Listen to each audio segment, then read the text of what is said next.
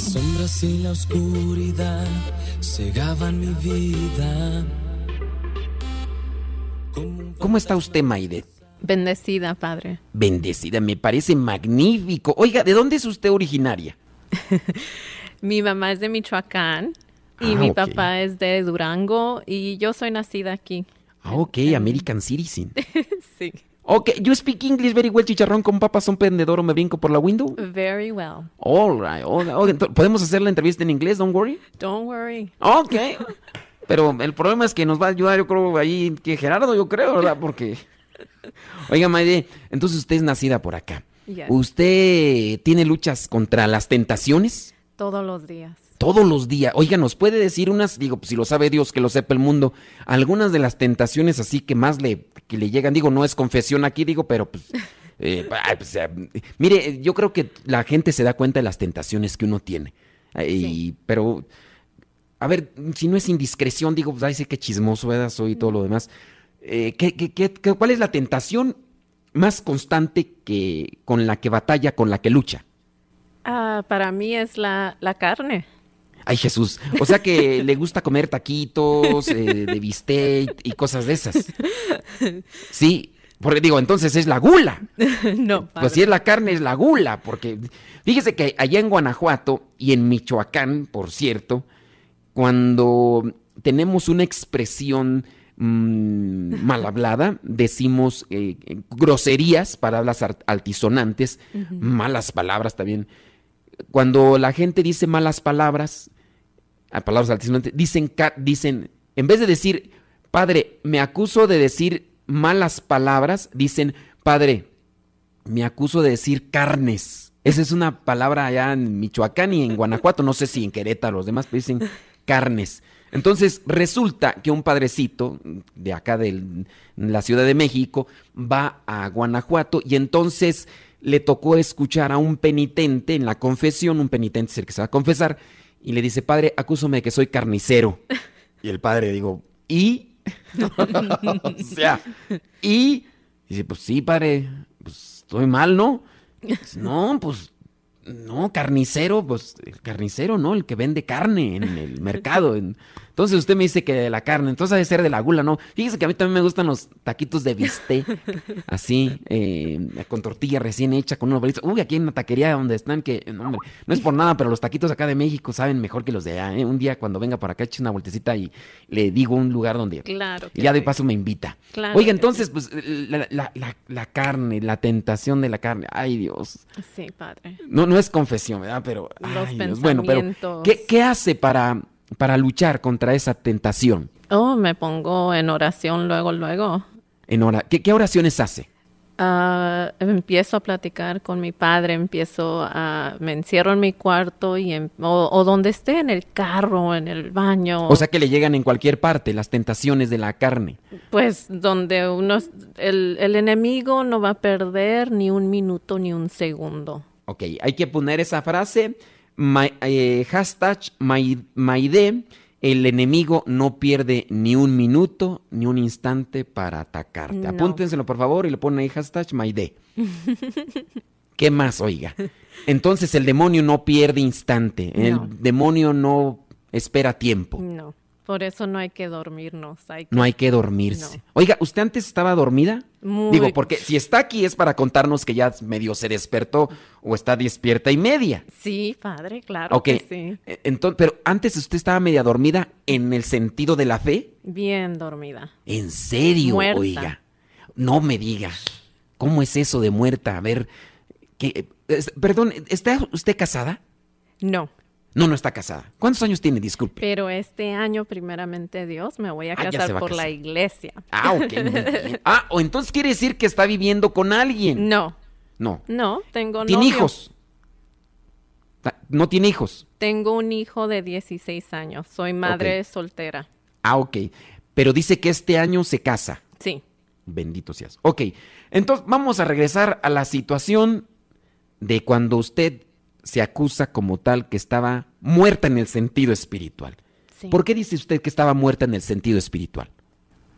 Porque mi niñez fue, fui creciendo en un ambiente muy negativo, muy, oscuro, muy doloroso, en un ambiente uh, violento. Había violencia. Muy... Violencia por parte. ¿La violencia era entre papá y mamá o hacia usted? De las dos maneras. O sea que ahí se agarraban del chongo papá y mamá y de paso se la llevaban a... ¿Usted cuántos hermanos tiene o...? Tengo dos hermanos y dos hermanas. O sea que son cinco en la familia. Sí, y yo U soy la mayor. Usted es la mayor. Sí. Usted en parte era la que sufría todo, ¿no? Porque tenía que la mayor eh, haga esto, no hagas aquello Sí. y ponle la muestra y cuida a tu Sí. hermano y Cámbiale los pañales. Cámbiale haz los el pañales, biberón, y- haz la y- comida, limpia. Ay, Jesús. Oiga, con eso que me está diciendo quiere decir que la violencia la sufrió por parte de mamá y papá, Sí, los dos. sí, Ay, Jesús. sí. Ah. Ellos no estaban acercados a la iglesia. Ah, mi mamá trataba, pero fue muy difícil para ella por cuan- cuando, hay un hombre, ah, el hombre de la cabeza que es un alcohólico y es violento y, y la gol- y la gol- la golpea cada fin de semana, eh, fue un momento muy difícil para ella. Ay, Dios. Y ahora lo puedo entender, antes no lo entendía. Pues yo le llegué a tener mucho odio a mi mamá y odio y resentimiento a mi padre también. Am, uno porque uno era violento y borracho y, eh, y otro porque mi mamá lo permitía. Oiga, regularmente cuando hay un, un papá borracho y violento, la mamá viene a tener comportamientos neuróticos. Sí, así arrebatados. Sí. Y la mamá, pues ya en la desesperación, grita, maltrata, en su intención de desahogarse, no vea en ocasiones a quien tiene enfrente. Claro. ¿Así la trataba usted? sí. Ay, Sí. Dios santo. golpes, gritos, de las greñas y eres una tonta, eres una mensa, eres una burra, de lo- palabras que Humillantes. humillantes, sí. Humillantes, palabras humillantes. ¿Esto hasta qué tiempo permaneció? Uh, Toda la vida. Oiga, ya, ya, por lo menos, ¿ya se les quitó a los papás eso? ¿O, o- o toda- bendito Dios, sí, Ya. sí, gracias a Dios. Ya eh, ellos reconocen que estaban también en un eh, camino, en un túnel de oscuridad y que por eso se comportaban así. Sí, Bendito Dios. sí. Oiga, usted entonces, ¿cuánto tiempo permanece ahí con ellos recibiendo este maltrato? Ah, estoy viviendo con, e- no, viví con ellos por 21 años. Ah, 21 años. recibiendo este maltrato es lo que yo aprendí, los golpes, eh, la agresión, el el, odio. el trauma, ¿verdad? Quedó con un trauma, con un shock. Sí, sí. Oiga, ¿sus hermanos lo mismo o usted era la única? Yo agarraba a mis hermanos y los escondía. Ok. Yo los escondía para que ellos no vieran es- eh, el maltrato o la sangre, los golpes, los ¿Había gritos. sangre? Oh, sí. Ah, ¿Se la sacaban a usted o la, la mamá? o- También a mí con cintos, con chanclas, con la Óigame, mano. entonces eso estaba feo. Sí, Sí, digo, pues en ocasiones la chancla voladora o el, Sí. el cinto, pero ya cuando hay con lo que encontraba. Eh, con el cable de la Sí, plancha. De la aspiradora, de lo De la que aspiradora. sea, sí. Oiga, no, pues está, está difícil la situación. Sí. Entonces, hasta, hasta los 21 años, usted me dice que es, es mamá soltera. Sí. Eh, ¿Usted conoce a esta persona con la que tuvo su muchacho para en ese tiempo, para los 21 años? Sí, yo lo conocí a los 22 años. A los 22. Mire, ahorita vamos a platicar. Digo, si es una situación difícil y disculpe que le esté escarbando ahí. No se preocupe, para eso No. estoy aquí. Oye, Maide, y son 21 años. eh, ¿Cómo le hiciste para mantenerte en esos 21 años? Digo, eh, mencionas que tampoco estabas muy acercada a Dios, por eso te pregunto cómo le hiciste. Para nada, padre. Me estaba muy alejada. Ah, y me refugié en las drogas, en el alcohol, en sexo desenfrenado, en los clubs, en todo lo que el mundo nos ofrece, lo oscuro, lo no bueno. Ah, me empecé a involucrarme en cosas extremas, como carreras ilegales. Empecé a pasar gente por la línea, empecé a vender droga, empecé a hacer cosas que, que eran, que se me subía la adrenalina. y, pero eso mismo fui aprendiendo con el tiempo, que era para, para sacar ese dolor que tenía. Y pues no me, em, no, ya no me importaba mi vida. Yo quería morirme, yo no quería ya vivir. Estabas sin sentido de la vida, o sea, no, realmente no la valorabas porque te sentías pisoteada por lo que te hacían en la familia. Sí, sí. oye, Maide, eh, queriendo que poner un tono también, pues, diferente, entonces eras media cholilla. Sí. Eras de las que se metían en, me las Ajá. O te creías, pero estuviste con una ganga donde participabas con conflictos con otras pandillas y eso. De una ganga, pero sí me juntaba con, con las pandillas. Me creía yo muy, muy chola, pero hacía lo que ellos hacían. Me peleaba, robaba, ah, me ponía a hacer drogas, me ponía a vender drogas. ¿Tatus? Ninguno. Ok. O sea, eso no te, no te pusiste, pero te vestías así con pantalones flojos y camisas de cuadros y tus pañuelos y... Sí. Hacías tú también tus signos así media. Oye, ¿no serías tú una vez que me echó una bronca, una cholilla ahí en Los Ángeles, oye? ¿Quién sabe, padre? Oye, una vez yo también, pues yo traigo mis pantalones flojos, ¿verdad? Y andaba ahí en el centro, en la Broadway, y un día se me atravesó una cholilla y me, ¿Where are you from? Y yo, no, no, yo no. Oye, ¿tú eras, ¿tú eras así broncudilla o qué? Sí, bien broncuda, no me dejaba. ¿Te agarrabas así a, Hasta con hombres me agarraba. Ande. Me peleaba. Oye, y, o sea, aprendiste a pelear, porque digo, para ponerte al tú por tú con los hombres, digo, pues hay que saber pelear. Pues yo, padre, pensé que yo había nacido para pelear. ¿Ande? Ese era mi pensamiento. Hasta incluso me metí en el boxeo profesional. en el boxeo profesional, no, no amateur, profesional, andas ahí con el Oscar de la olla o qué? Sí, sí. ¿En serio? En serio. Oye, ¿y, ganaste algunos torneos, campeonatos o, o, nada más les ponía los ojos moros y te ibas ya? Dices, ya con eso me desquito y me siento a gusto. Ya con que no me gane me da más como dejarte ahí todo hinchado la cara. No, no me fui, a... no continué mi carrera. Salí embarazada. Ok. ¿Te embarazaste de un boxeador? No. No, del manager. ¿Qué me importa? Ay, padre. Bueno, pues eh, ustedes ya saben, los que vienen aquí a la cabina ya saben por dónde camina el asunto. No, yo sé, le, rasca. oye, oye, Maide, entonces, ¿de quién, de quién te embarazaste? Era mi vecino. Ok. Mi vecino. ¿Con él encontraste un refugio con el que pudieras platicar, desahogarte?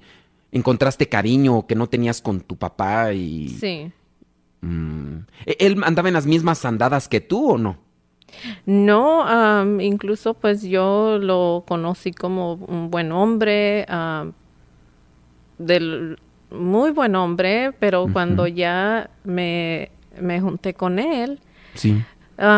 mucho abuso verbal, emocional, mm. hasta llegó. O, sea que te, te, encubrió la verdad, o sea, nada más fue para atraparte. Sí. Oye, a los 21 años, cuando tú lo encuentras a él, ¿realmente te enamoraste de él o era como una salida? De, me salgo de, esta situación. Ah, era más. O porque quedaste embarazada y dijiste, pues para que cumpla, para que responde. Sí. o sea, fue entonces, no, no había amor mucho. Digo, había cariño y todo eso, pero, pero no había amor así como que dices, ay, este es el hombre de mi vida y con él le entrego así. No. Fue para que respondiera. Sí. ¿Mayor? Sí. ¿Cuántos años? Diez años mayor que yo. yo ahorita tengo 40 años. No sé por qué le estaba tanteando, pero sí, es que es el mismo patrón que se repite. Fíjate que eh, eh, vienes de una familia que, donde eres abusada y no hay cariño y pues obviamente se busca a veces a alguien donde se pueda compensar aquel cariño que no se tiene. Exacto, ese afecto, ese cariño. ¿Cuánto tiempo duraste con él? Duré siete años con él. Siete años.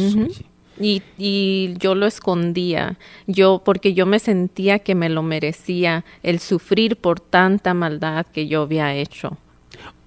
Cuando tú estás con tu familia, sufres violencia. Sí. Buscas crear aquel ambiente de, de violencia, de adrenalina, para tratar de como compensar o buscar una fuga Sí. a tu dolor. Después te das cuenta que cometes muchos errores y que no debiste hacer, encuentras a este hombre y piensas que lo que estás recibiendo de maltrato Sí. físico y verbal es como un castigo porque tú te dedicaste a hacer mal, Claro, eso es lo que yo pensaba. lo que tú pensabas. Y ay, está difícil la situación. ¿Tus papás te decían algo cuando te fuiste o tú encubrías que, que mm, para que los demás no se dieran cuenta que te maltrataba? Tú aparentabas que eras feliz con él. Yo no quería vivir con él, pero eh, mis padres ah, me estaban diciendo que tiene que él cumplir y tengo que moverme con él y... Tu mamá era la que más decía eso, ¿no? Ah, sí, Cargue con su cruz, así como yo estoy cargando con la mía. sí, sí. Oye, Maide, después te metes de boxeador, así andaba, eras de esas gallonas, de esas, sin duda ahí te desahogabas, ¿verdad? Sí, padre. Sí, Ay, Dios. ¿Te Sacaba. agarras con puras mujeres o también con hombres? con hombres también. Ay, Dios mío. Esparreaba con hombres. Me gustaba esparrear más con hombres porque sentía que ahí podía sa- Sacar todo. todo. Ay, Jesús. En, en- en los, en el karate se le menciona cintas. Sí. Eh, en el boxeo hay, hay un así como que niveles o así, o, o no hay. Digo, yo no conozco nada de box. Bueno, sí conozco después de box, pero no sé si, si hay como que niveles, así como que tú dices, no, pues si veías, y era. algo No, así, es nomás ¿no? por peso. Por peso. Sí. ¿Qué peso tenías? Pues el light. Light. Sí. ¿Y cuál es ese? ¿Es como que será el pluma? Sí. ¿Cuál- ¿Qué, qué peso era? Uh, en ese entonces. En ese entonces, válgame Dios, ¿qué, qué, No, no, no. qué- qué- No, no, no. ¿Qué Ah, quiere decir? Que ya, ya quedó en el recuerdo. No. Pero era un peso ligero, así Sí, pequeño. No sí. era peso pesado. No. Oye, Maide, regresando ya a la cuestión y también por las cuestiones del tiempo, Sí. eh, nos mencionas pues que te involucraste en estos ambientes también como un cierto tipo de fuga para querer encontrar algo que te pudiera satisfacer o, o desahogar de aquel dolor y todo esto que venías cargando de tu papá y de tu mamá, de todo este ambiente. Después encuentras a esta persona que es tu vecino, con el cual vives siete años, que al principio te presentó una cara, pero ya cuando estuviste viviendo con él te presentó otra. Después tú dices, me lo merezco, que me Sí. golpee, que me maltrate por andar haciendo mal. Sí. ¿Qué pasa con Maide? Eh, reconoces que no estaba cerca de Dios, sufrías más, sin duda. Sí. Eh, Uno sufre porque uno tiene las personas que nos maltratan alrededor, pero si no tenemos a Dios, sufrimos el doble. Sí. Tú no tenías a Dios. ¿Qué fue lo que hiciste? ¿Cómo fuiste encontrando a Dios? ¿Cómo te fuiste liberando de estas cargas que te venían atormentando en el espíritu? Pues gracias a mi Padre Dios, que Él siempre ha estado tocando la puerta de mi corazón, pero yo fui la que pues lo rechazaba, am, lo ignoraba por la vida que llevaba, me enfocaba en el dolor, me enfocaba en el trauma, me enfocaba en todo lo que estaba a mi alrededor, menos en el mero mero. Oye, dices, estaba tocando. ¿Cómo qué cosas eran las que tú decías? Bueno, ahí llegó Dios, tocó y yo no abrí. Pues Algunos momentos, no sé, con tu hijo, ¿lo bautizaste? Sí, o... sí, lo bauticé a los tres meses, luego, luego. Y incluso viví también retiros, pero, y, y abría mi corazón, pero no seguía ese crecimiento. Ok, no eras constante, No. no. Eso era lo malo, ¿no? Me, me imagino que. ¿Qué sentías cuando participabas de esos retiros? O sea, si encontrabas como que un, algo que te fortalecía, te Sí. liberaba, pero no, no eras constante. No, no.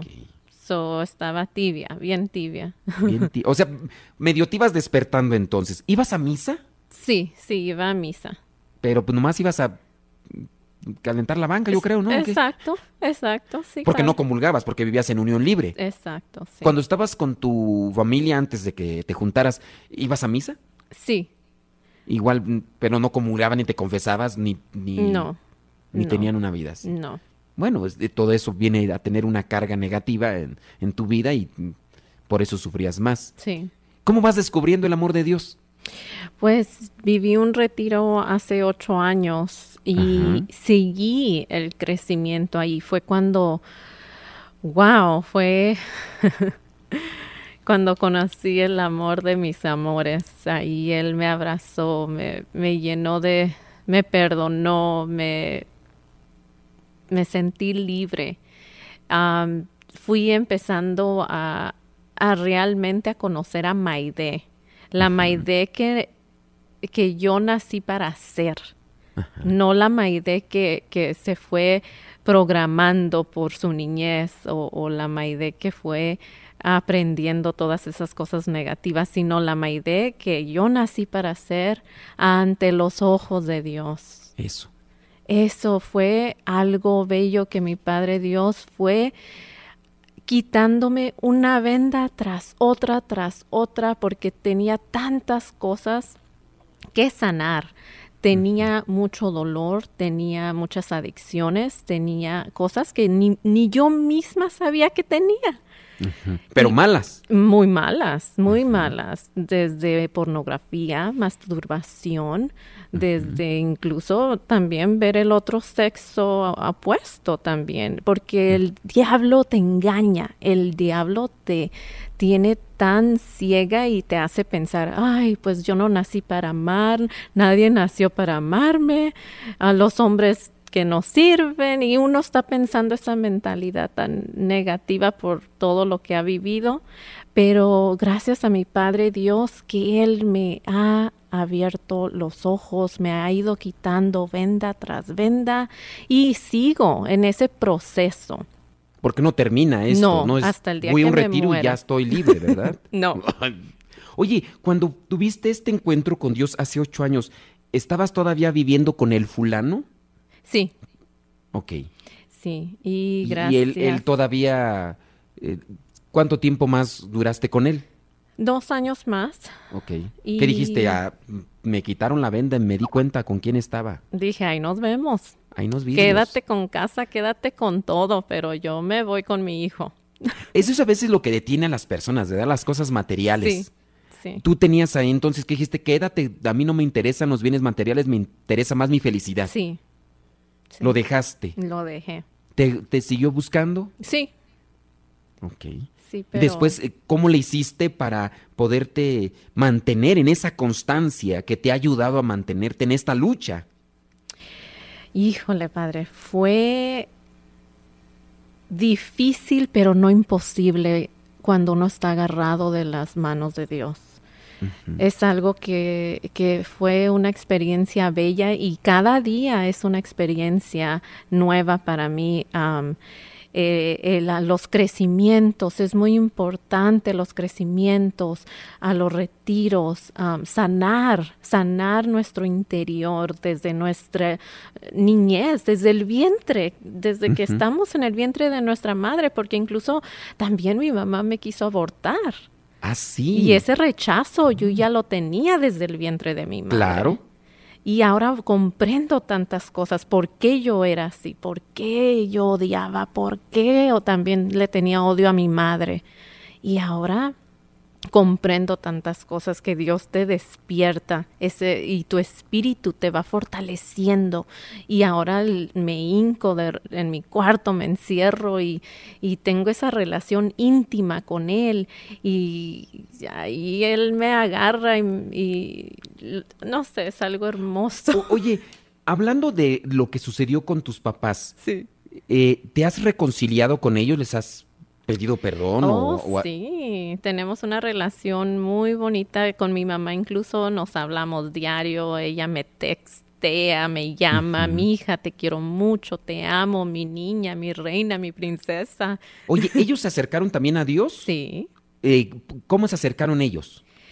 pues mi mamá se separó de mi papá, se dejó, se divorció de él Sí. Y ahora él, ella ya está sirviendo en la iglesia. Ahora ella ya está entregada a Dios. Y eso es lo que le ha ayudado también para incluso darse cuenta de lo que Sí. estaba haciendo. Yes. Ay, May- Maide, yo me gustaría seguir platicando más, pero ya ves cómo es el tiempo y Sí. aquí pues el programa no nos dan chance. Pero yo te agradezco mucho. Sigue, sigue siempre así tomado de la tomada de la mano de Dios. Sí. Que Dios te bendiga, te fortalezca y pues bueno, mu- muchas felicidades de adelantado, pues ya en este año dices ya te unes en matrimonio eh, por la iglesia. Sí. Vas a recibir a Dios en el sacramento de la confesión y en el sacramento de, de, de la comunión. Y pues bueno, van- son gracias espirituales. Y por fortuna me encontré con el abrazo de tu perdón.